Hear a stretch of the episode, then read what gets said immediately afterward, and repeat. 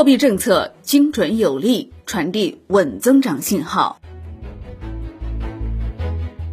中国人民银行日前决定，于三月二十七号降低金融机构存款准备金率零点二五个百分点，不含已执行百分之五存款准备金率的金融机构。本次下调后，金融机构加权平均存款准备金率为百分之七点六。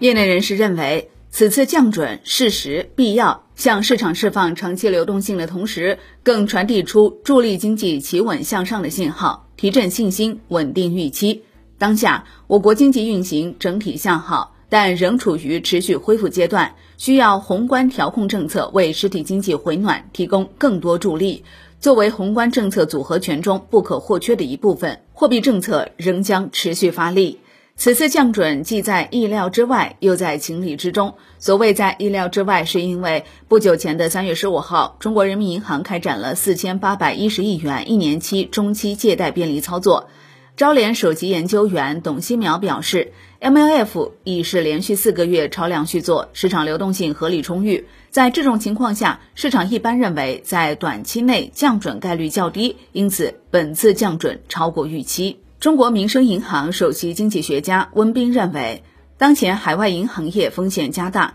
全球流动性承压，外部发展环境日趋复杂。今年前两个月，我国主要经济指标呈现向好回升态势，但整体复苏基础尚不稳固，需要货币、财政等政策继续协同发力。董希苗表示，前两月虽然企业贷款增长较好，但居民贷款增长仍乏力，需求仍然不足。货币政策加大实施力度正当其时，降准将释放长期流动性，提升金融机构信贷投放能力，更好满足企业中长期信贷需求。据东方金城首席宏观分析师王青估算，本次全面降准估计将向银行体系释放长期资金五千亿元到五千三百亿元。中国银行研究院研究员梁思表示，金融机构投放中长期信贷需要中长期流动性支持，而降准释放的是没有到期期限的流动性，有助于支持金融机构更好投放中长期信贷，满足企业资金需求。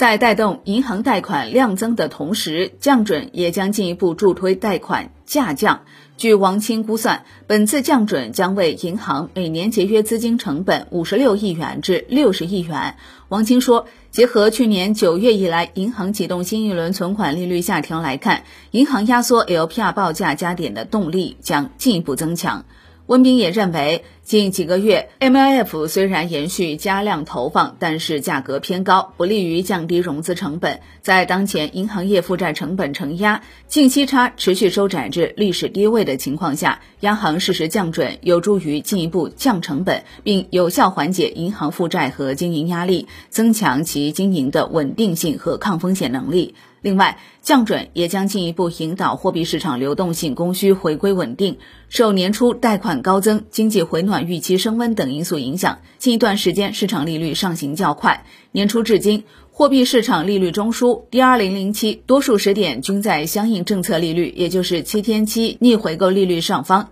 梁思表示，二零二二年第四季度中国货币政策执行报告重申了引导市场利率围绕政策利率波动。通过降准，有助于稳定金融机构的中长期流动性需求，推动市场运行逐步回归稳定。值得注意的是，此次降准并未改变货币政策稳健的取向。梁思表示，法定存款准备金率已成为央行流动性管理的常规手段，在市场流动性供求整体平衡的情况下，降准也是调节流动性供求的正常操作，因此并不意味着货币政策取向出现变化。董希苗也认为，在市场流动性相对充裕的当下，降准百分之零点二五而不是百分之零点五，表明下一阶段货币政策仍然保持稳健的基调不变，不会实施大水漫灌措施。展望今年的货币政策，政府工作报告已作出部署，稳健的货币政策要精准有力，保持广义货币供应量和社会融资规模增速同名义经济增速基本匹配，支持实体经济发展。董希苗认为，作为近年来少数几个实施正常货币政策的主要经济体之一，我国货币政策近年来加大对实体经济的支持力度，一直保持稳健的基调不变，